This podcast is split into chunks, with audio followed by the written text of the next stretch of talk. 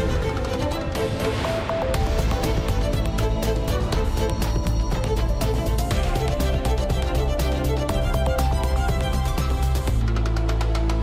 Quinta-feira, 7 de dezembro. Vamos agora conhecer os títulos hoje em destaque no programa Portugal em Direto com a jornalista Cláudia Costa. Ora viva, boa tarde. Torres Vedras vai ter um centro pioneiro de treino e investigação em cuidados primários de saúde que irá dar assistência a 9 mil utentes sem médico de família. O presidente da área metropolitana do Porto admite que a nova rede de transportes públicos da região, a UNIR, começa em pleno apenas em janeiro.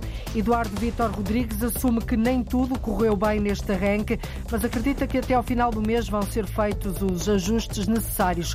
Nós fomos para a rua, temos reportagem com utentes desesperados esta manhã nas paragens de autocarro. Muitos acabam por optar por ir a pé. Na parceria mensal entre o Portugal em Direto e o suplemento Agrovida do jornal Vida Económica, hoje vamos perceber como é que o setor agroalimentar e das florestas olha para o cenário político que o país atravessa. Depois do Primeiro-Ministro ter apresentado a demissão há exatamente um mês, há sinais que mostram a inquietação dos agentes económicos sobre o programa, as linhas programáticas para este setor dos diferentes partidos que concorrem às eleições. Entrevistamos o dirigente da Confederação Nacional da Agricultura, Pedro Santos. Portugal em direto, a edição é da jornalista Cláudia Costa.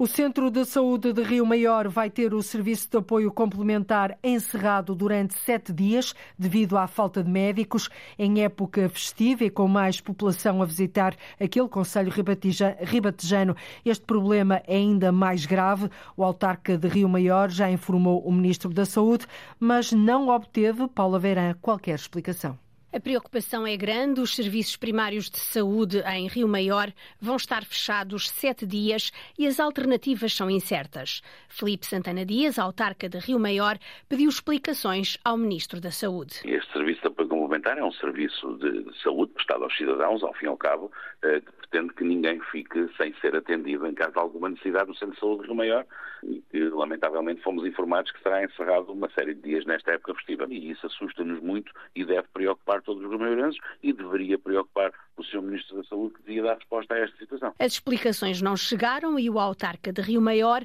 fala mesmo em insegurança no Conselho, num período em que a população aumenta devido às festividades do Natal. A insegurança que é de estarmos num Conselho, seja ele qual for, e termos a dúvida de que a qualquer momento, se precisarmos de cuidados de saúde, não temos quem nos preste esses mesmos cuidados, não dando segurança à população. Mas existe solução? Ou o recurso ao setor privado, e a solução será ir uh, ao nosso Hospital Distrital de Santarém. Que é que acontece? A sobrecarga do, dos serviços de saúde no Hospital Distrital, que poderiam perfeitamente ser situações que seriam resolvidas pelos, pelos centros de saúde da, vou-lhe chamar, periferia à capital distrito, isto vai provocar então a tal sobrecarga nos serviços e os maiorenses e os outros conselhos vizinhos da capital distrito de Santarém acabam por ficar sem nenhuma solução. Com os hospitais a fecharem urgências em certas especialidades, o Distrital de Santarém não foge à regra e o autarca de Rio Maior teme que os utentes acabem a percorrer de ambulância hospital a hospital. Nós temos várias vezes vítimas e doentes que são encaminhados para Santarém, de Santarém são encaminhados para Tomar ou para Abrantes e de Tomar para Abrantes são encaminhados para Lisboa, tendo havido aqui há bem pouco tempo um, um, caso que é encaminhado para Portimão. Portanto, eu diria que mais desorganização atual na saúde é impossível e os cidadãos não têm culpa de terem de viver com esta situação. O Centro de Saúde vai ter o apoio complementar sete dias de portas fechadas devido à falta de médicos. Com o credo na boca, o autarca de Rio Maior está preocupado com a falta de apoio na saúde para os habitantes do Conselho, que durante sete dias vão ter mesmo as portas fechadas do Serviço de Apoio Complementar no Centro de Saúde. Em Torres Vedras vai ser criado um centro pioneiro de treino e investigação em cuidados primários de saúde. A Universidade de Lisboa Lisboa quer instalar este centro no antigo sanatório de Torres Vedras. O objetivo é dar assistência a 9 mil utentes que não têm médico de família. Um projeto que João Eurico da Fonseca, diretor da Faculdade de Medicina da Universidade de Lisboa, vê como uma oportunidade para atrair novos clínicos. Para nós é uma oportunidade para o treino e investigação em algumas áreas onde o nosso campus universitário hospitalar tem menos capacidade, nomeadamente nos cuidados de saúde primários, nos cuidados interdisciplinares em doenças crónicas e visa ter uma unidade de saúde familiar, integrando uma unidade de saúde pública também, que seja completamente aberta à comunidade envolvente, mas estando incluída dentro de um centro académico e, portanto, tendo algumas características de treino de, de, jovens médicos, treino de alunos, participação em projetos de investigação, ou seja, tem um, um, perfil de atividade mais académico do que aquilo que é habitual numa unidade de saúde familiar.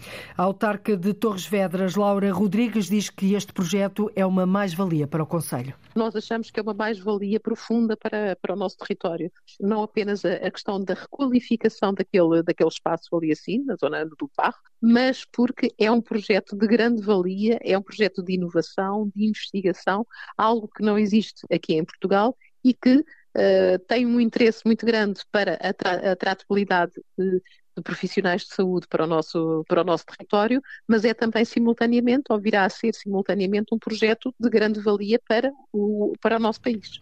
A ideia é que até ao final de 2024 do próximo ano esteja a funcionar a primeira fase do projeto, ou seja, a abertura de uma unidade de saúde familiar académica que vai abranger 9 mil utentes da cidade que não têm médico de família. São 40 milhões de euros de investimento a médio prazo num projeto que se prevê estar finalizado de a funcionar em pleno daqui a cinco anos.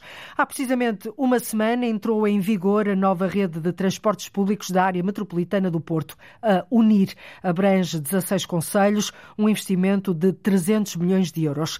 Desde que começou a funcionar, desde o dia 1 de dezembro, não têm parado as queixas dos utentes e de vários municípios, atrasos, filas de espera. Muitos utentes acabam mesmo por optar por ir a pé, um descontentamento generalizado que o repórter Nuno Amaral constatou ao longo desta manhã. Como está a correr? Como está, uma porcaria. E por que diz que está uma porcaria? Porque não há caminhonetas, tem que andar a pé. A pé. Maria do Rosário, em Oliveira do Douro, Vila Nova de Gaia. A pé? Ah, eu venho a pé para aqui. Vou a pé para casa. Não há horários de caminhonetas. Queremos o Espírito Santo. Quero uma motorista de volta. Agora não, é o UNIR que suscita manifestações de revolta em muitas paragens de autocarro. Sim, muito fracasso mesmo. Mesmo. Um fracasso que leva Daniela a chegar atrasada à formação. É assim, nós estamos numa formação, mas entramos às nove e está a ver a que horas. Uns quilómetros adiante. Em Avintes, mais propriamente na Gândara. Marlene Brito foge da chuva enquanto espera pelo autocarro. Refugia-se na pala dos Correios. De bilhete, acho que vai haver o bilhete único como nos autocarros, vão alterar trajetos, é assim, eu não sei como é que isto vai ser. E como faz agora? E agora apanho o autocarro, saio na avenida, mais propriamente em frente ao Belo Corte Inglês, e depois as pessoas têm que se rascar, é mesmo assim o termo é apanhar um metro, outro, outra caminhonete, outro, outro autocarro, porque estas caminhonetas não vão ao Porto. Não ajudam. Em nada, então com este tempo assim, muito menos. Chovia e Laura Susana via um futuro sombrio. Olha, isto aqui tem sido pior e cada vez vai para pior, porque a gente quer um autocarro, por exemplo, na sexta-feira quando começaram, é que nem sequer houve caminhonetas a circular aqui na zona. O autocarro das 8h15 chegou às 9h05. A reportagem do jornalista Nuno Amaral esta manhã, uma manhã de chuva uh, em algumas zonas do Grande Porto. Ora, o presidente da área metropolitana do Porto, precisamente, Eduardo Vítor Rodrigues, admitiu, entretanto, à agência Lusa que nem tudo correu bem neste arranque, mas acredita que a nova rede de autocarros da região, a Unir, possa acontecer apenas em janeiro. Eu quero acreditar que no início do ano nós estamos a arrancar em pleno e depois, a partir daí, é conseguir atingir os patamares da excelência. Questionado sobre se o arranque tumultuoso da nova rede Unir pode ter sido uma má propaganda ao transporte público, o presidente da área metropolitana e também autarca de Gaia, Eduardo Vítor Rodrigues, disse acreditar que depois destes dias de ajustamento vão conquistar gente para o transporte público, até porque, como as coisas estavam, diz que não podiam continuar. Da maneira que o serviço estava, eh, é impossível ir para pior. Portanto, eu acho que envolvido estes, envolvidos estes dias de ajustamento e de adaptação, as coisas tendem a melhorar e nós vamos é conquistar gente para o transporte público. Eduardo Vitor Rodrigues espera que na próxima semana os horários já estejam semidefinitivos e depois é fazer os ajustes necessários até ao final do ano. Lembrou que as entidades estiveram ocupadas com coisas invisíveis, como por exemplo garantir o alojamento às famílias dos cerca de 160 motoristas contratados no estrangeiro, nomeadamente em Cabo Verde e no Brasil. A linha Rubi do Metro do Porto pode avançar já no início do próximo ano. É pelo menos esta a convicção do presidente da empresa, Tiago Braga. Dentro de dias vamos, vamos começar a construir a linha de, de, Rubi. Já respondemos às primeiras perguntas do Tribunal de Contas e esperamos, acreditamos que até entre o final do, do, ano e o início do próximo ano tenhamos essa resposta. E acreditamos, em função das perguntas e em função da forma como o processo tem decorrido, que até ao final do ano, ou no limite, no, nas, na primeira, primeira ou segunda semana de, de, de janeiro, tenhamos a, a capacidade de avançar com esse processo, fazendo a consignação da empreitada. O presidente da Metro do Porto visitou ontem à tarde o viaduto de Santo Ovídio, parte da extensão da linha amarela até Vila d'Este, em Vila Nova de Gaia. Há um mês, o autarca do Porto, Rui Moreira, tinha dito que não ia permitir a abertura de novas frentes de obra na cidade enquanto não fossem concluídas as que estão em curso, nomeadamente a linha rosa que está a esventrar o centro da cidade, da Estação de São Bento até à Casa da Música e o Metrobus na Boa Vista. O presidente da Metro do Porto garante agora que o projeto da linha Rubi tem soluções para evitar mais constrangimentos, como por exemplo as obras da localização das estações que não vão ocupar a via pública. O diretor do Mosteiro da Batalha pede o fim do trânsito de pesados à frente daquele monumento. Ouvido pela Antena 1, Joaquim Ruivo defende que os veículos pesados devem ser impedidos de transitar no IC2 para diminuir as emissões que comprometem as fachadas de um monumento património mundial da humanidade. Essa pátina escura que se agrega à pedra às fachadas do, do, monumento tem muito a ver com a deposição de gases poluentes, não só no aspecto do monumento que está cada vez mais escurecido, mas uh, o estudo, e é isso que estamos a fazer há uns anos a esta parte, a monitorizar as patologias da pedra e a influência também dos gases poluentes sobre a própria pedra. E aqui, em termos de poluição, há os seus efeitos negativos sobre as fachadas do monumento. Joaquim Ruivo diz diz que o tráfego constante a poucos metros do monumento é o maior problema que o, que o mosteiro enfrenta e insiste numa solução que tem sido sucessivamente adiada para desviar o trânsito pesado. O IC2 revela-se uma estrada com um tráfego intenso, sobretudo pesados. E em 2011 uh, uh, foi construído paralelo a 2 km da, do mosteiro, um troço de autoestrada com a intenção precisamente de desviar o trânsito mesmo da frente do mosteiro. Na realidade, esse troço de autoestrada A19 continua a ser portajado e, portanto, a maioria do tráfego continua a fazer-se pela IC2 que passa em frente ao mosteiro. Em frente do mosteiro, diariamente, passam 20 mil veículos, enquanto que no troço da autoestrada da A19, cerca de 4.500. Neste mês de dezembro completam-se 40 anos sobre a atribuição pela Unesco de Património Mundial ao Mosteiro de Santa Maria da Vitória, mandado construir por Dom João I na Batalha, mais conhecido por Mosteiro da Batalha. No distrito de Bragança vão ser criadas mais 62 camas para estudantes universitários. O Instituto Politécnico comprou um hotel desativado, mesmo no centro da cidade de Mirandela, e vai convertê-lo em residência universitária. O presidente do Politécnico Politécnico de Bragança, Orlando Rodrigues, explica como é que vai funcionar o projeto. O edifício custou 1 milhão 150 mil e vamos agora lançar a empreitada. Será certamente mais de um milhão, também dobre. E, portanto, tem 62 camas. Em Mirandela vamos ainda construir outra residência para o nosso campus, para 120 camas. No total, vamos construir duas em Mirandela, uma em Bragança e uma em Chaves. No total, são cerca de 500 camas que vamos construir agora no que é positivo dar mais vida ao centro da cidade e colocar mais, mais centro a circular em centro da cidade. Dinamizar o centro da cidade de Mirandela e também de Bragança e dar resposta à procura de casa para os estudantes levam o Politécnico e a autarquia e as autarquias a apostarem em mais residências para quem estuda naquele Conselho Transmontano. Albufeira é o único município do país que tem agora vigilância nas praias da frente urbana durante todo o ano. Considerada a capital do turismo, Albufeira recebe visitantes no areal, mesmo no inverno. E por esse motivo, a iniciativa Tatiana Felício surge como uma medida de prevenção e como uma garantia de segurança.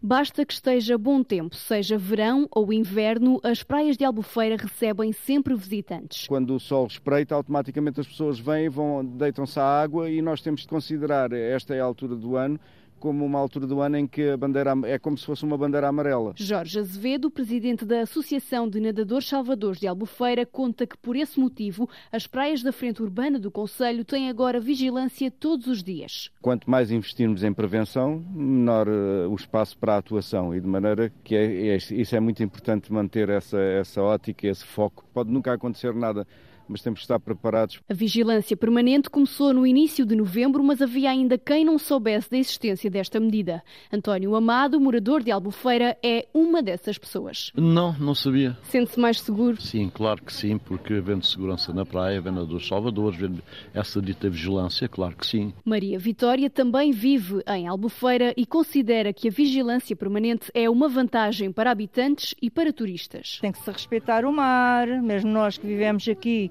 e que sabemos nadar, temos que o respeitar. Portanto, acho que sim, porque vêm turistas, pessoas que nunca foram a uma praia e chegam aqui e pensam que é tudo facilidades. Esta vigilância fora da época balnear nas praias de Albufeira começa todos os dias às 10 da manhã e termina às 5 da tarde. Uma medida de prevenção e também uma garantia de segurança. Uma da tarde, 31 minutos em Portugal continental e na Madeira, menos uma hora nos Açores. Vamos agora ao tema central da emissão de hoje. O Primeiro-Ministro António Costa demitiu-se exatamente há um mês na sequência da Operação Influencer lançada pelo Ministério Público. O Presidente da República, Marcelo Rebelo de Sousa, depois de ouvir os partidos, dissolveu o Parlamento e convocou eleições antecipadas para o dia 10 de março do próximo ano, de 2024. Não sabemos qual vai ser, qual vai ser a cor política do novo governo, mas as linhas programáticas sobre a agricultura, o setor agroalimentar e as florestas dos partidos que concorrem às eleições estão a inquietar os agentes económicos e as associações do setor. Ora, hoje, na habitual parceria entre o Portugal em Direto e o suplemento Agrovida do jornal Vida Económica, vamos analisar este assunto. O jornal saiu hoje para as bancas, amanhã é feriado, saiu um dia mais cedo. Teresa é meu convidado e da jornalista Teresa Silveira, editora do Agrovida Pedro Santos, dirigente da Confederação Nacional da Agricultura, a ACNA, que se junta a nós a partir dos estúdios da Antena 1 em Coimbra. Muito boa tarde, Pedro Santos, bem-vindo e obrigada por ter aceitado o nosso convite. Como é que a Confederação Nacional da Agricultura encara as eleições antecipadas de 10 de março de 2024? No seu entender, é uma oportunidade para o setor agrícola, agroalimentar e das florestas ou, pelo contrário, a queda deste executivo veio quebrar a dinâmica legislativa e prejudicar os processos que estão em curso? Uh, boa tarde, Cláudia. Boa tarde, Teresa. Uh, antes de mais, muito obrigado pelo, pelo convite que, no, que, foi feito à Confederação Nacional da Agricultura e boa tarde também a, a, a todos os ouvintes. É assim, de facto, nós nós não devemos ter medo das eleições e, e, e vemos-las sempre como um fator que pode vir a, a, ser positivo para aquilo que são a, a, vida dos agricultores, dos pequenos e médios agricultores em particular, da agricultura familiar, que são os que nós, agricultores que nós representamos. Haja de facto. E a CNAS está sempre muito preocupada com a agricultura familiar. Eh, sempre. Justamente na, no depoimento que nos enviou para o trabalho que publicamos no suplemento Agrovida deste mês, coloca-nos algumas preocupações em relação uh, às políticas para o, a agricultura familiar. O que é que está a falhar, em sua opinião? Pois é isso. Eh, quando, quando pensamos no futuro, acho que temos que fazer, tentar fazer um balanço daquilo que foi feito, pelo menos nos últimos quatro anos, não é? Eh, encerra-se um ciclo e o que é que se está a passar. E o que nós olhamos é, de facto, uma, com grande preocupação. Por exemplo, naquilo que é mais importante para os agricultores, que é o rendimento que eles retiram, o preço que lhes é pago pelos seus produtos, o escoamento dos seus produtos. E aquilo que nós vemos é que há uma grande dificuldade, de facto, por um lado, uh, no escoamento de muitos produtos da agricultura familiar e depois, por outro, que esses, que esses produtos sejam pagos a preços justos. Nós tivemos durante estes quatro anos um aumento brutal de todos os custos de fatores de produção, quer dizer, o gasóleo, os fertilizantes, as rações, tudo o que tudo aquilo que os agricultores precisavam para produzir ficou muito caro e muito mais caro. E depois, por outro, eh, houve algum aumento. E o governo alguns... soube acompanhar a evolução desses custos de produção? Eh, eh, respondeu muito tarde, a, a, essa, a, a, este problema e quando, quando respondeu, respondeu muitas vezes com medidas desajustadas que deixaram de fora a agricultura, a agricultura familiar. E agora exemplo, vê com uma esperança renovada uh, as eleições, até por isso, por aquilo que acabou uh, de dizer, olha para o próximo ato eleitoral como uma, uma nova oportunidade para o setor? Sim, se de facto aquilo que resultar eh, destas eleições for um governo capaz de implementar políticas que valorizem este tipo de agricultura e este tipo de, de, de, de agricultores. Porque se continuarmos, quer dizer, se continuarmos aqui eh, com quase eh, de deixar um, um, funcionamento do mercado completamente irregular, completo, com um quero posse e mando, por exemplo, da grande distribuição na, na, na formação do, do, dos preços, que não haja uma regulação própria desse, desse mercado, quer dizer, ou que não se aposte, por exemplo, na questão dos circuitos curtos, que é uma coisa muito importante uh, uh, uh, para escoar os produtos da agricultura familiar e quando estamos a falar. E o Governo pode fazê-lo, as câmaras municipais podem fazê-lo, basta, basta orientar, por exemplo, uhum. as compras públicas para este tipo de produtos. São questões muito importantes que podem fazer toda a diferença na manutenção deste tipo de agricultura, que é que essencial este... para os territórios rurais não é? e, para o nosso interior. Mas diga, e desculpa. para que este desígnio que, que, que a CNA ponta se concretize, que figurino é que deveria ter o novo, o novo Ministério da Agricultura? Que perfil é que deveria ter o novo Ministro ou Ministra eh, que vier a, tutelar este cargo? Esse, esse foi um outro problema. Nós tivemos dois graves problemas. Entre, houve, houve uma desconsideração total da agricultura uh, no, no, seu geral por parte deste Então partilha, deste, deste partilha governo. da ideia que foi transmitida à vida económica e ao suplemento agrovida por alguns dos uh, intervenientes que eu, uh, a quem pedi opinião, que diziam que a agricultura e o setor agroalimentar não tiveram nas últimas legislaturas a importância que mereciam, tendo em conta até o seu peso económico, social e, e, e, e coesão no território. Sem dúvida, e eu posso dar vários exemplos disso. Nós precisávamos de um Ministério da Agricultura muito muito mais forte daquilo que temos. Uh, uh, precisávamos de um Ministério que não tivesse, por exemplo, uh, separado das florestas, que foi um erro brutal. Eh, Considera, nós, tem essa opinião? Claro, porque se nós olharmos qual é a mais-valia, não é? Qual foi o que, quem é que ganhou de facto com esta separação? Não foram os produtores florestais, não foram os agricultores, nem sequer foi a conservação da natureza, ou seja, não há uma mais-valia nesta na, na, na, separação que foi feita. Portanto, acha que no próximo executivo a agricultura deve uh, voltar a juntar-se obrigatoriamente claro. às florestas? Claro, claro. Isso não é negociável, no seu entender? É, é quer dizer, eh, porque a, a experiência provou-nos que não resultou.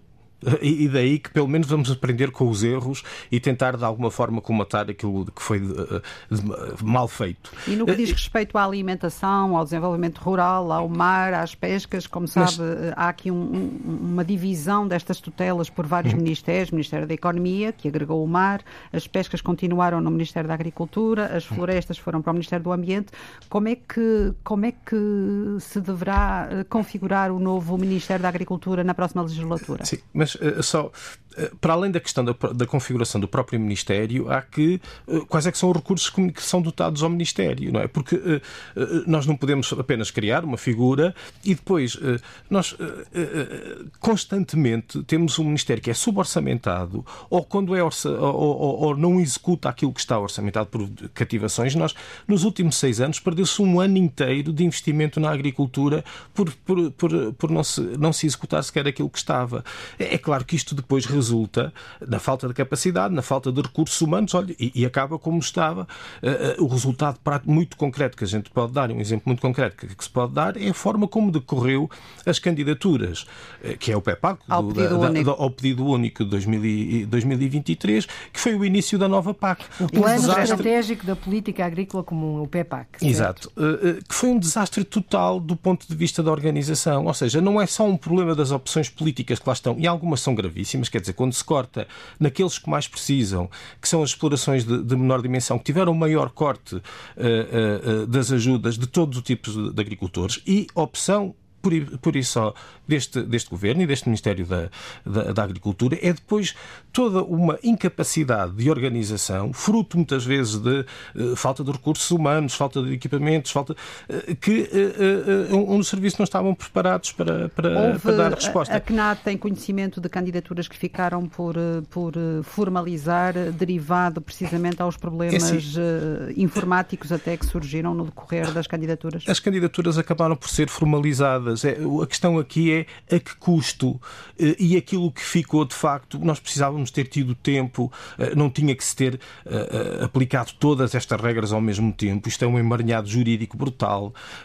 conversões, com, com legislação a sair atrasada. Tínhamos ter tido tempo para, com os agricultores, ver qual é que era, estudar a exploração. Isso não houve tempo para nada disso. E agora, com a queda do governo, pensa que a fluidez com que este processo deveria decorrer fica posta em causa ou. Ou, ou...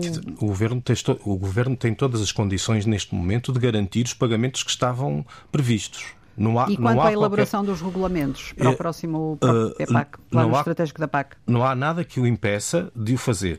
Portanto, não uh, há aqui margem para falhas. Não, não há. Uh, mas ainda que tem estado a falhar. Porque mesmo os prazos que já são uh, prazos adiantados, nós o que vemos é que há muitos agricultores que acabam por, por, por não receber, muitas vezes nem se percebe porquê. Quer dizer, há, a máquina continua a falhar e muito por causa desta questão. Houve uma pressa enorme por parte deste governo de querer ser um menino bonito, de ser dos primeiros a entregar um PEPAC em Bruxelas, sem avaliar quais é eram as, as necessidades reais dos agricultores e as necessidades da própria administração de o pôr em prática. Pedro, Pedro Santos, deixa-me perguntar-lhe a propósito disto que acabou agora de dizer, sente que durante estes anos um, como um agente deste setor, não tem sido respeitado. Quando digo Pedro, digo uh, a, a confederação uh, que representa e as outras confederações e associações agrícolas. Não, eu sinto, muito sinceramente, que a agricultura familiar não tem sido respeitada e não tem sido considerada. Uh, uh, olha, um, um, outro exemplo que eu, que eu, que eu posso dar, do, no âmbito do acordo do, do IVA zero, que ainda estamos para ver quem de facto foram os beneficiados com, com, com, com, este acordo, uma das coisas que, que havia era uma medida para o, o, os agricultores mais pequenos, do regime da pequena agricultura. Essa medida ainda não foi paga. Isso não é só. Quer dizer, todas as outras já foram pagas e essas ainda não foram pagas. E há é explicações só... da parte do Ministério da Agricultura? Não, não, não, uh, não houve tempo houve outras prioridades, quer dizer... Essa é a resposta do Ministério, é que não houve tempo? ainda estamos a implementar, tivemos dificuldades, é sempre a mesma coisa, quer dizer, é sempre um tipo de discurso, quando se deixam para trás, há sempre qualquer, algum problema burocrático, algum, algum problema técnico que impede que, de facto, este tipo, esta tipologia de agricultores sejam, sejam prioritários, o que nos deixa eh, bastante uh, uh, surpreendidos. O, o novo o, IFAP, que é o organismo do Ministério da Agricultura que, que procede aos pagamentos uh, do, dos, dos, fundos europeus, nomeadamente, um, tem um novo presidente, que é o ex-secretário de Estado da Agricultura, Rui Martinho, que já tinha sido presidente do IFAP em anos anteriores e que assumiu agora de novo as funções. Um, com a queda do governo, uh, uh, uh, o modo de funcionamento do IFAP, a fluidez com que faz os pagamentos, pode estar em causa do seu ponto de vista? Não, não, não, não está em causa, tem todas as condições para isso. o engenheiro Rui Martinho tem muita experiência na matéria e de certeza que isso pode ser até uma mais-valia no sentido de, de, de, de, poder ajudar na resolução de alguns problemas. Agora, a questão não está, quer dizer, não se fazem omeletes sem ovos. Se não houver pessoas suficientes e com capacidade suficiente para eh, pôr em prática tudo aquilo que é esta emaranhada política agrícola comum, isto mais, mais tarde vai falhar. Mas neste momento, Sim. nós estamos já no final, neste momento não há qualquer razão para isso não se olhando, fazer. Olhando para o futuro Aqui próximo... o problema não foi nas vias intermédias. Aqui o problema, o, o problema que se passa é, é, essencialmente de opções políticas. Opções políticas na, na, concretização da, daquilo que é que se tem que ver, se vamos apoiar de uma melhor forma, a, por exemplo, as zonas de montanha, se não vamos fazer o que se está a fazer neste momento, que é eh, a fazer uma revisão a nível dos territórios dos, dos baldios, podem implicar cortes que chegam aos 90% das ajudas nestas, nestas áreas e nestes, nestes agricultores, eh, quer dizer que não, não faz sentido nenhum. Nós, ao mesmo tempo, só para também terem uma ideia, em que se arranjou maneira de poder ajudar uh, ou incluir nas ajudas, na parte da componente ambiental, uh, por exemplo, ninhos de, para, para, os, para, para as espécies, de, para as aves, e se transformou isso numa. arranjou-se uma, uma, maneira de poder pagar isso também. Por outro lado, noutro tipo de áreas, que é as áreas dos baldios, andamos a cortar tudo que seja pedrinhas e, e afloramentos rochosos que lá estão, porque podem não ter, uh, uh, podem dificultar em termos de passagem dos animais. Quer dizer, não há de facto uma estratégia uh, que seja clara e evidente no sentido da valorização daquilo que são o, o, os agricultores mais uhum. pequenos, de menor dimensão e, de, e, destes territórios que não são, não são, em termos produtivos, podem não ser os mais produtivos da Europa, mas que têm uma importância fundamental em termos da preservação da biodiversidade e naquilo que é a Muito manutenção bem. das próprias populações. Muito bem, Pedro Santos, nós vamos ter eleições legislativas antecipadas a 10 de março de 2024. Surgirá mais à frente uh, um novo executivo. Uh, o novo Ministro da Agricultura que tomar posse, que prioridades é que deve assumir em matéria de agricultura, agroalimentar, florestas, pescas? Quais é que são aquelas grandes prioridades As linhas mestras, para fecharmos uh, mesmo. Uh, para, para fechar. E, e, antes de mais, que não seja só nome do Ministério, porque agora também metermos lá a parte do Ministério da, era a Agricultura e Alimentação, e não sei se alguém percebeu porque é que era a alimentação destes dois anos. Qual é a explicação que tem? é, é às vezes arranjam-se nomes para dar uma ideia de que está uh, uh, que, é, que, é, uma área que é importante e depois na prática okay. não se traduz nas vamos políticas que estão. Então. Mas vamos, mas vamos às prioridades. A primeira coisa eu acho que tem que ser pôr ordem na casa não há dúvida nenhuma, uh, uh, quer a nível do, dos organismos da administração central, quer, e aqui, e aqui uma questão muito importante, a questão das direções regionais da agricultura. Nós achamos que ainda há tempo de reverter aquilo que foi feito. É, é um erro Mas tremendo. os estatutos das, das comissões de coordenação e desenvolvimento regional acabaram de ser eh, publicados. Mas podem ser mudados. candidatos. Isso, isso não há, não, não, não, não há dúvida outra nenhuma. Outra prioridade, Pedro, temos Essa, menos de um minuto. E a, outra prioridade... Portanto, reverter a, a questão das direções regionais da agricultura... A proximidade, é, o que está a fazer não é descentralizar, mas é sim descentralizar. As pessoas vão estar mais longe porque deixam de ter o apoio das direções regionais. Não, não há dúvida nenhuma que isto é um processo de extinção e não de integração. Depois, a, a outra prioridade tem que ser, sem dúvida nenhuma, uma inversão de políticas agro-rurais, a questão da agricultura familiar, a concretização do Estatuto da Agricultura Familiar, para nós é fundamental. Quer dizer, nós, nós eh, há, há, uma, há uma série de problemas que, que os pequenos e médios agricultores têm no seu dia, dia, no, dia, no, no, seu dia a dia que têm que ser resolvidos. Olha, coisas tão. tão Temos às vezes, que fechar, Pedro. Coisas tão simples, por exemplo, como uh, uh, ajudá-los na questão dos prejuízos causados por animais selvagens. Sim. Que para a agricultura familiar tem um prejuízo, uh, tem uma importância tremenda e, e, é grave o problema e que é um passa-culpas, mais uma vez, aqui é o Ministério do Ambiente ou é o Ministério da Agricultura e, acima de tudo, são os agricultores que depois têm esta perda de rendimento. E pagar é... a fatura. Exatamente. Pedro Santos, dirigente da Confederação Nacional da Agricultura, muito obrigada por ter Obrigado, aceitado eu. o convite da Rádio Pública, também Obrigado. da Teresa Silveira. Obrigada. Teresa, nós voltamos a encontrar-nos no próximo mês. Boa no tarde, próximo Preto. mês e no próximo ano já. E no próximo ano já. Sim, e já agora aproveitar também para desejar um bom ano para todos. Até bom ano. Obrigada. É numa Lisboa multicultural, com pessoas de diferentes nacionalidades, que este sábado a capital recebe a Feira da Índia de Natal. O Salão da Comunidade Hindu de Portugal abre as portas a Arlinda Brandão, as experiências gastronómicas, culturais, sem esquecer a dança e a música.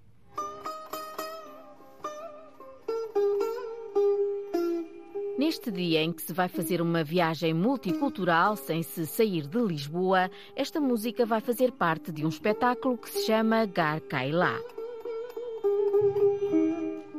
Vão estar em palco três músicos e eu como bailarina. Ishani é bailarina de dança clássica indiana. Vamos ter uh, uma fusão de música indiana, afegã, persa e também algumas sonoridades da Península Ibérica e vamos fazer um concerto inédito. É a primeira vez que vamos apresentar este repertório. Um espetáculo que mistura mundo nesta iniciativa na comunidade hindu de Portugal. Nesta parte superior do salão, nós vamos ter todas estas bancas com roupas tradicionais indianas, eh, bijuteria, muita cor, é? muita alegria. Cristina Paz está na organização deste evento da comunidade hindu de Portugal. Vamos ter ali pinturas de rena que normalmente o público também gosta muito de fazer, não é uma arte muito bonita. São um género de tatuagens com um género género de pó, argila, não é? que fica durante uns tempos e depois sai. Isto é muito tradicional hindu, principalmente nos casamentos, etc. E o povo português adora. E lá embaixo Com a parte da gastronomia, eu estou a imaginar a questão dos cheiros, o corrupio do trabalho de cozinhar ao vivo. No salão de festa já se vão montando as mesas e bancas, são os preparativos para esta festa que mistura culturas e com novidades trazidas pelos imigrantes que vão chegando a Lisboa. Por exemplo, na gastronomia temos pessoas novas uh, de outros países, não é? hindus, mas de outros países, também fazendo face a esta nova realidade de Portugal, que estamos a acolher muitos povos de outras nacionalidades e que vem então também mostrar a riqueza desses pontos diferentes da Índia e do Nepal, Bangladesh. Tem todos esses povos, ou mesmo da Índia e dos diferentes estados que, que têm várias coisas diferentes, várias uh, tradições diferentes e muito ricas para mostrar. Eu acho que Portugal tem muito esse esforço, interculturalidade, e nós fazemos parte desse, desse esforço, desse trabalho. Não é? é o caso de Bartima Suklal, que vai estar numa banca de artesanato. O meu artesanato é específico da zona do Gujarat, que eu também sou de Gujarat, então eu trago mais esse tipo de artesanato. Sentimos aqui a nossa cultura, expandir a nossa cultura. Adoro Portugal. E por aqui também não vão faltar aromas e sabores que Dólar, o responsável pela cantina da comunidade hindu, diz que por lá recebem cada vez mais portugueses, mas esta feira vai para além desse menu essas recentes vagas de imigração que temos tido e traz muita diáspora indiana. Portanto, vamos ter um street food, uma gastronomia desses diferentes estados. Este ano vamos ter uma diversidade mesmo. É a Feira da Índia, nesta época natalícia, que se realiza este sábado numa Lisboa multicultural e aberta ao mundo. As festividades de Natal pelos olhos da comunidade hindu que vive em Portugal, uma feira que conta com o contributo de muitos imigrantes que têm chegado a Lisboa. O roubo de um sino da Porta da Cura, o espaço da Associação Cultural A Música Portuguesa a gostar dela própria, em Serpins, no Conselho da Lousé, podia ter sido apenas notícia, mas não foi, não ficou por aqui. Deu o um mote para um programa cultural que decorre este fim de semana. O desaparecimento do sino aconteceu em outubro, dois meses depois, além de um novo sino que vai ser colocado no mesmo local, surge uma jornada cultural Horácio Antunes que tem como nome o fim de semana que o roubo do sino despertou. Ao roubo do sino surgiu uma resposta criativa. A primeira reação que tivemos para a resposta foi dizer que roubavam-nos o sino, mas não nos podiam roubar a, a nossa imaginação. Aqui estava um sino que roubaram por dinheiro, mas a imaginação não pode ser roubada. Por isso, sempre que aqui estiver, imagine o som de um sino. Esta foi a frase escrita no lugar do sino roubado e depois surgiu um azulejo. Sabemos do roubo do sino quando estávamos no México e de repente recebemos uma mensagem de um designer, o Emanuel Vicente, com uma imagem desse azulejo que colocámos nessa parede. Mas sentimos sempre que isso não chegava, até porque com esse azulejo e com todas estas nossas comunicações começaram-se a desencadear reações ao roubo do sino em Serpins, a dizer que quem roubou tinha que devolver e situações assim. E rapidamente foi gerada uma onda solidária, confessa Tiago Pereira, diretor da Associação Cultural A Música Portuguesa a Gostar dela Própria, que decidiu avançar com uma resposta em forma de programa cultural. As pessoas estavam de facto indignadas, então decidimos que íamos fazer um evento sobre isso, porque roubar um sino é obviamente muito mais do que roubar um objeto, porque é roubar toda a história do próprio homem como espécie, que sempre utilizou o sino para se precaver das, das tempestades e também para se organizar. Uma grande jornada cultural que vai acontecer esta sexta-feira e sábado e que vai envolver várias pessoas ligadas às artes e às tradições, como realça Tiago Pereira. Convidamos a Dagmar, que é uma alemã sediada em Serpins, que é ferreira e cantora e que faz os seus próprios dongos e os seus próprios objetos sonoros nos quais toca para dar um concerto. Depois também o Luís Antero com o seu famoso concerto de olhos vendados, em que ele estimula as pessoas com todas as suas gravações sonoras pelo país todo, onde também tem toques de sinos, e depois fazer uma conversa sobre o interior e depois também apelando às crianças e pensando nisto tudo, convidámos a Estefânia Sorreira para contar histórias aos mais jovens e às famílias. A conversa sobre o interior, que vai acontecer no sábado, vai servir para o pontapé de saída de um podcast semanal da Associação Cultural. Para nós, uh, o interior uh, é mais que uma geografia, é um Estado. Tem a ver com estar longe dos grandes centros de decisão e é também um Estado de uma espécie de abandono. E por isso, quando discutimos o interior, discutimos muitas coisas. O vasto programa cultural vai terminar com a colocação de um sino que foi doado. Vai ser colocado à porta da Cura, espaço da Associação A Música Portuguesa a Gostar dela própria. Uma grande jornada cultural em Serpins, no Conselho da Lousé, que surgiu na sequência do roubo de um sino. É caso para dizer haja imaginação e criatividade. É tudo por hoje. Já a seguir há tempo de antena aqui na Rádio Pública. Nós voltamos na próxima segunda-feira. Passe um excelente fim de semana. Boa tarde, Cláudia Costa. Bom fim de semana também. Regressa então ao Portugal em direto depois da 1 e um quarto na Antena 1 na próxima segunda-feira. Liga à informação. Ligue à Antena 1.